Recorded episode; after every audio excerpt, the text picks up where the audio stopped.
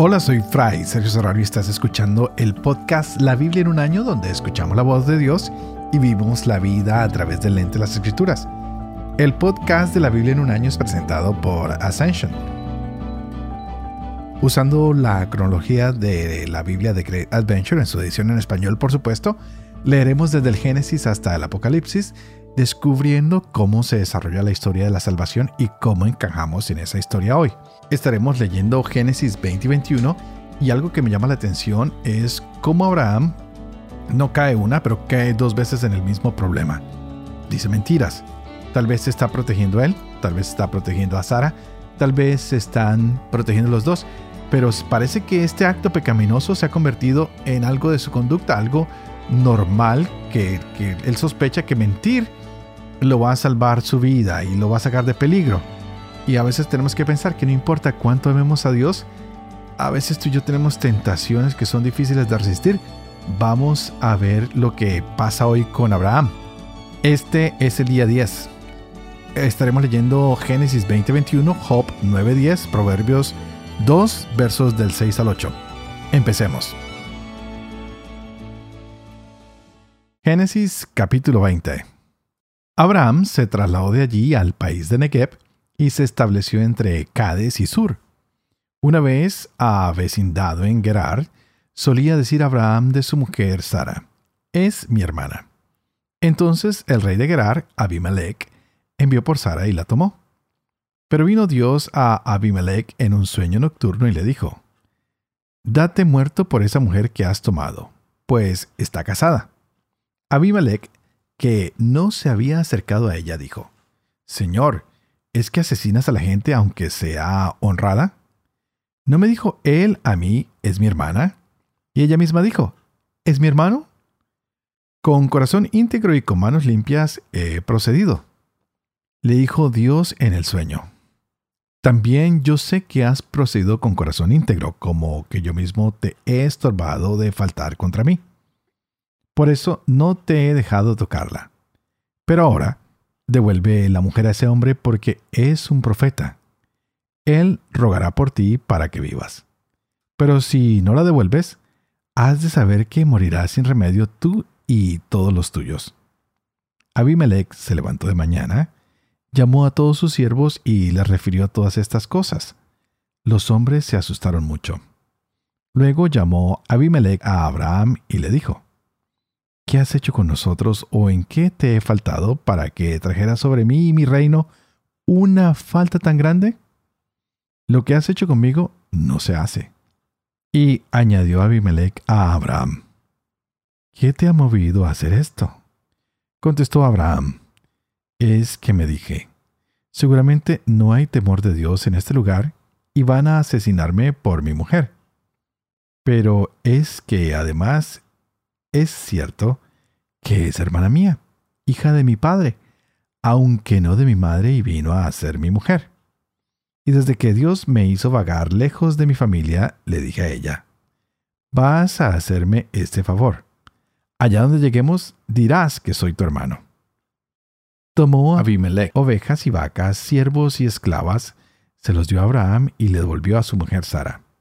Después dijo Abimelech, ahí tienes mi país por delante. Quédate donde se te antoje. A Sara le dijo, mira, he dado a tu hermano mil monedas de plata que serán para ti y para los que están contigo como venda en los ojos y de todo esto serás justificada.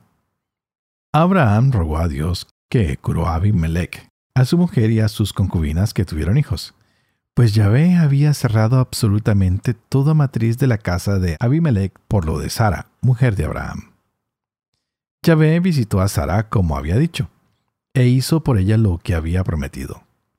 Concibió Sara y dio a Abraham un hijo en su vejez en el plazo predicho por Dios. Abraham puso al hijo que le había nacido y que le trajo Sara el nombre de Isaac. Abraham circuncidó a su hijo Isaac a los ocho días como se lo había mandado Dios. Abraham tenía cien años cuando le nació su hijo Isaac. Dijo Sara, Dios me ha dado de qué reír. Todo el que lo oiga reirá conmigo. Y añadió, ¿quién le habría dicho a Abraham que Sara amamantaría hijos? Pues bien, yo le he dado un hijo en su vejez. Creció el niño y fue destetado y Abraham hizo un gran banquete el día que destetaron a Isaac. Cuando vio Sara al hijo que Agar la egipcia había dado a Abraham, jugando con su hijo Isaac, dijo a Abraham, despide a esa criada y a su hijo, pues no va a heredar el hijo de esa criada juntamente con mi hijo, con Isaac. Abraham lo sintió muchísimo por tratarse de su hijo, pero Dios dijo a Abraham, no lo sientas ni por el chico ni por tu criada. Haz caso a Sara en todo lo que te dice, pues aunque en virtud de Isaac llevará tu nombre una descendencia, también del hijo de la criada haré una gran nación por ser descendiente tuyo. Abraham se levantó de mañana, tomó pan y un odre de agua y se lo dio a Agar. Le puso al hombro al niño y la despidió. Ella se fue y anduvo por el desierto de Berseba. Como llegara a faltar el agua del odre, echó al niño bajo una mata y ella misma fue a sentarse enfrente. Pues pensaba, no quiero ver morir al niño. Sentada pues enfrente, se puso a llorar a gritos. Oyó Dios la voz del chico. El ángel de Dios llamó a Agar desde los cielos y le dijo, ¿Qué te pasa, Agar? No temas porque Dios ha oído la voz del chico en donde está. Arriba, levanta al chico y tómalo de la mano, porque he de convertirlo en una gran nación. Entonces abrió Dios los ojos de Agar y vio un pozo de agua. Fue, llenó el odre de agua y dio de beber al chico. Dios asistió al chico que se hizo mayor y vivía en el desierto, y llegó a ser un gran arquero. Vivía en el desierto de Parán y su madre tomó para él una mujer del país de Egipto. Sucedió por aquel tiempo que Abimelech junto con Picol, capitán de su tropa, dijo a Abraham, Dios está contigo en todo lo que haces. Ahora pues júrame por Dios aquí mismo sin mentir y tanto a mí como a mis hijos y a mis nietos que la misma benevolencia que he mostrado contigo, la tendrás tú conmigo y con el país donde te hemos recibido como huésped. Abraham dijo, Lo juro. Entonces Abraham se quejó a Abimelech con motivo de un pozo que habían usurpado los súbditos de Abimelech. Dijo éste, No sé quién ha hecho eso. Ni tú me lo habías notificado, ni yo había oído nada hasta hoy. Abraham tomó unas ovejas y vacas, se las dio a Abimelech e hicieron los dos un pacto. Abraham puso siete corderas aparte. Dijo Abimelech a Abraham. ¿Para qué son esas siete corderas que has apartado? Contestó. Esas siete corderas las vas a aceptar de mi mano para que me sirvan de testimonio de que yo he excavado este pozo. Por eso se llamó aquel lugar Berseba, porque allí juraron ambos. Hicieron pues el pacto en Berseba. Luego se levantó Abimelech con Picol, capitán de su tropa, y se volvieron al país de los filisteos. Abraham plantó un tamarisco en Berseba e invocó allí el nombre de Yahvé, Dios eterno. Abraham estuvo residiendo en el país de los filisteos muchos años.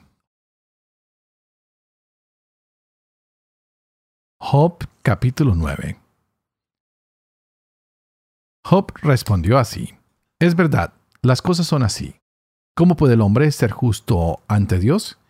Si quieren hablar pleito con él, no le rebatirá ni una vez entre mil.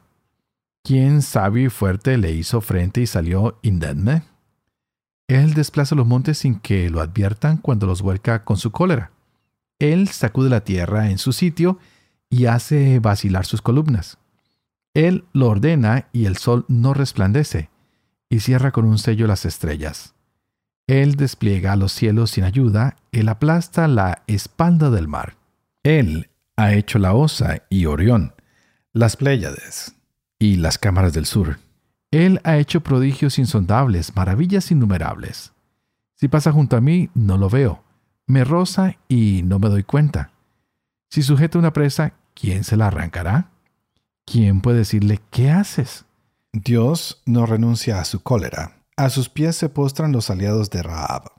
¿Cuánto menos podré yo defenderme, rebuscar argumentos contra él aún teniendo yo razón, no discutiría, tendría que suplicar a mi acusador.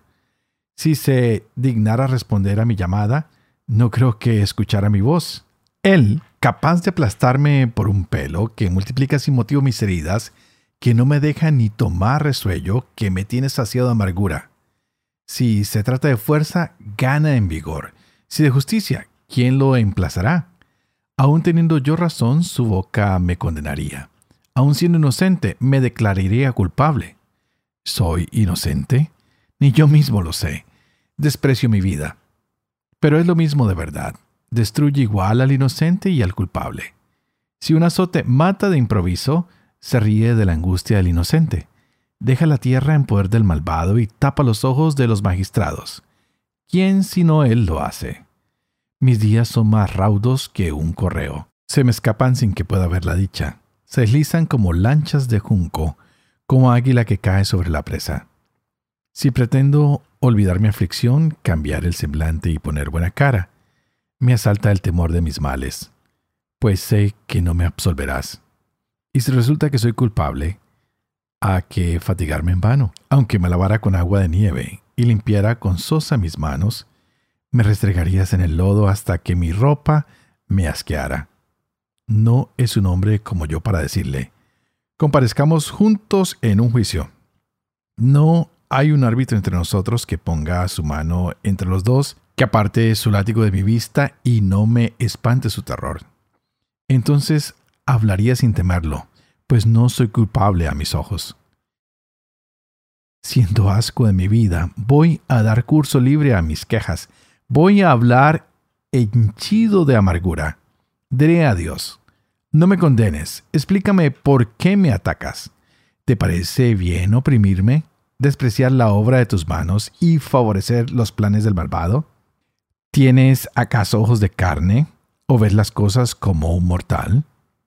¿Es tu existencia la de un mortal? ¿Son tus años los de un hombre? Para que hurgues en mi culpa e investigues mi pecado, aunque sabes que no soy culpable y que nadie va a arrancarme de tus manos? Tus manos me formaron y me hicieron. ¿Y ahora en arrebato me destruyes? Recuerda que me has hecho de barro y que al polvo me has de devolver. ¿No me vertiste como leche y me cuajaste como queso?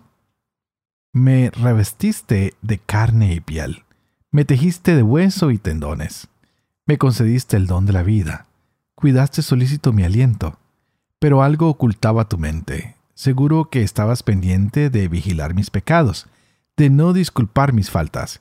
Si era culpable, ay de mí. Si inocente, no levantaría la cabeza, harto de ignominia, borracho de aflicción. Con la furia de un león me das caza repitiendo tus proezas a mi costa. Renuevas tus ataques contra mí, contra mí redoblas tu furor, tus tropas de refresco sobre mí, porque me sacaste del vientre. Habría muerto sin que nadie lo advirtiera, sería como si no hubiera existido, conducido del vientre a la tumba. Qué breve los días de mi vida. Aléjate de mí, déjame gozar un poco antes de que marche y ya no vuelva al país de tiniebla y de sombras, al país oscuro y en desorden, donde la claridad parece sombra. Proverbios 2, 6 al 8. Porque es Yahvé quien da la sabiduría y de su boca brotan el saber y la prudencia. Él concede el éxito a los hombres rectos, es escudo para quienes proceden sin tacha. Vigila las sendas del derecho y guarda el camino de los fieles.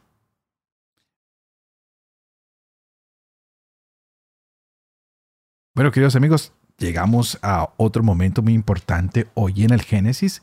Nos damos cuenta de esta historia de Abraham que cada día empieza a tomar mucha más fuerza, pero que tiene muchos momentos oscuros, que tiene muchos momentos que a veces nos podrían confundir cómo este hombre puede ser nuestro padre en la fe. Y también podemos pensar eso de nosotros mismos. ¿Cómo puedo yo ser creyente? ¿Cómo puedo decir yo que soy un seguidor de Dios, de Cristo? ¿Cómo puedo ser un predicador de su palabra? ¿Cómo puedo ser un ejemplo para la sociedad si tengo momentos tan oscuros, momentos tan difíciles? Y nos damos cuenta que aunque tengamos momentos oscuros, Dios siempre está ahí para ir dando vida a cada uno de estos momentos, para ir interpelando cada una de nuestras acciones, para Él ir enderezando cada uno de los caminos que nosotros empezamos a torcer. Viene Dios y los endereza y nos va mostrando lo que es justo y lo que es el derecho. Abraham acaba de ver el problema que hay con Sodoma y Gomorra. Se va a vivir lejos, se va a vivir a las montañas y desde allí empieza a recordar todo lo que ha pasado y entra en preocupación porque Sara es una mujer hermosa, es joven, supuestamente a los 90 años de edad sigue siendo hermosa y parece que es muy bonita. Pero esta historia de Sara es increíble porque él la nombra como mi hermana. Es esta misma mentira que Abraham usó en el capítulo 12 del Génesis que ya leímos. Muestra cómo es de fácil para nosotros deslizarnos en la misma mentira regresando a esos hábitos pecaminosos, lo que decía al principio del día de hoy. Abraham tropieza en su mismo error y se le olvida confiar que Dios va a mantener su promesa, que Dios quiere mantenerlos a ellos como una familia juntos. Se le olvidó que Dios ha hecho un plan para él, para su familia, y él cree que el plan de Dios va a fallar y se dedica a mentir. Vimos también al principio del Génesis cómo entró la mentira en Eva y la hizo dudar. Hoy entra también esta mentira que pone en duda a Abraham y él empieza a negociar y por supuesto va a caer. Por eso Yahvé viene y le habla a Abimelech en sueños. Le dice, oye, no tomes esa mujer, no te corresponde, te han mentido. Y pues tiene un problema Abimelech cuando escucha que Dios le habla, pues le está transmitiendo su palabra a través de un sueño y tal vez eso no era claro para Abimelech, pero con sencillez y limpieza de corazón en sus manos dice, yo no he hecho nada, yo no he hecho nada indebido, simplemente a mí también me engañaron, a mí me mintieron, porque el corazón de Abimelech estaba limpio. Dios lo guardó de que cayera en pecado y nos damos cuenta cómo el poder de Dios puede proteger y guiarnos incluso cuando no somos creyentes. A veces no, no nos explicamos cómo personas que no creen se mantienen siendo muy buenas, siendo muy puras y nos damos cuenta que Abimelech no era creyente, pero sin embargo Dios protege ese corazón. Y a pesar de que Abraham falle, realmente Dios sigue confiando en él. Él sabe que pueden salir de esta situación. Dios no quiere abandonar a Abraham. Dios no quiere tampoco que Abimelech toque a Sara, pues Sara es el vientre del cual va a salir el hijo de la promesa. Es de quien eventualmente va a salir el Mesías. Es de ahí donde sale la promesa. Y esto no se puede dejar en manos de los hombres. Dios toma el control y por eso le dice a Abimelech, oye, esta es la mujer de un profeta. Y pues ese profeta tiene que orar ahora por este hombre. Y aunque el profeta está en pecado, Abraham está en pecado, no deja de ser profeta. Aunque está en pecado, sigue siendo un hombre poderoso en oración. Y aprovecho para hablar de nuestros hermanos sacerdotes, de nosotros los que hemos caído de alguna manera. Dios nos sigue utilizando porque somos simplemente sus instrumentos y porque alguno de nosotros falle, porque tú falles en tu hogar como esposo, como esposa, como hijo. Dios sigue eligiéndote y sigue permitiendo que tú tengas una oración que es poderosa, porque la misericordia de Dios no dejó a Abraham, tampoco te va a dejar a ti, tampoco me va a dejar a mí tú y yo debemos confiar en Dios porque es un Dios compasivo y misericordioso. Y tal vez nos va a decir, oye, ¿por qué hiciste esto? Parece que no es una pregunta lógica que le hace Abimelech a Abraham, pero a veces nosotros también quisiéramos saber por qué la gente nos engaña, por qué la gente nos traiciona. Bueno, tal vez no hay una respuesta. Seguramente ah, Abraham no estaba poniendo su confianza en Dios y no y por eso falló. Tal vez tú y yo fallamos porque no ponemos nuestra confianza en Dios porque no nos dejamos llevar por su palabra. Por eso hoy tanto Job como Abraham se hacen grandes preguntas, ¿no? Y viene el libro de los Proverbios a confrontarnos diciéndonos que la sabiduría definitivamente solo viene de Yahvé pues de la boca de él solo salen eh, la prudencia, solo sale el saber. Todo lo que queremos enderezar sale de la boca de Dios, pues Dios es quien guarda cada uno de nuestros corazones, quien guarda a cada uno de nosotros, pues Dios todo lo hace en derecho y en rectitud y todos sus caminos conducen al bien. ¿En qué caminos andas tú hoy? Tal vez están torcidos. Dile al Señor, Señor, necesito que enderezcas mi camino. Necesito poder volver a confiar necesito poder volver a creer. ¿En quién? En mí mismo, porque tal vez he mentido, porque tal vez he fallado. ¡Wow! Qué lindo encontrar que nuestros padres en la fe no solo nos dan un ejemplo de cómo creer, sino de cómo enderezar lo que a veces hemos torcido. Así que pidámosle al Señor que siga ayudándonos, que Él sea quien nos ayude a enderezar nuestros caminos, que podamos caminar sin miedo y sabiendo que aunque nos hayamos equivocado, ahí está Él para darnos la mano, para ayudarnos y para poder seguir adelante. Pero antes de despedirme y de seguir adelante, quisiera que ustedes oraran por mí, para que yo siga siendo fiel a este ministerio que se me ha confiado, para que pueda seguir viviendo con fe lo que trato de enseñar, para que lo que enseño sea la verdad y para que yo pueda cumplir lo que he enseñado, y que la bendición de Dios Todopoderoso, que es Padre, Hijo y Espíritu Santo, descienda sobre ustedes y los acompañe siempre. Y por favor, no se olviden de que hoy pueden alabar, bendecir y predicar con la palabra de Dios. Nos vemos mañana y pásale este mensaje a tus seres queridos, a tus amigos y compañeros. Tendremos Génesis 22-23, Job 11-12 y Proverbios 2 del 9 al 15. Que Dios los bendiga.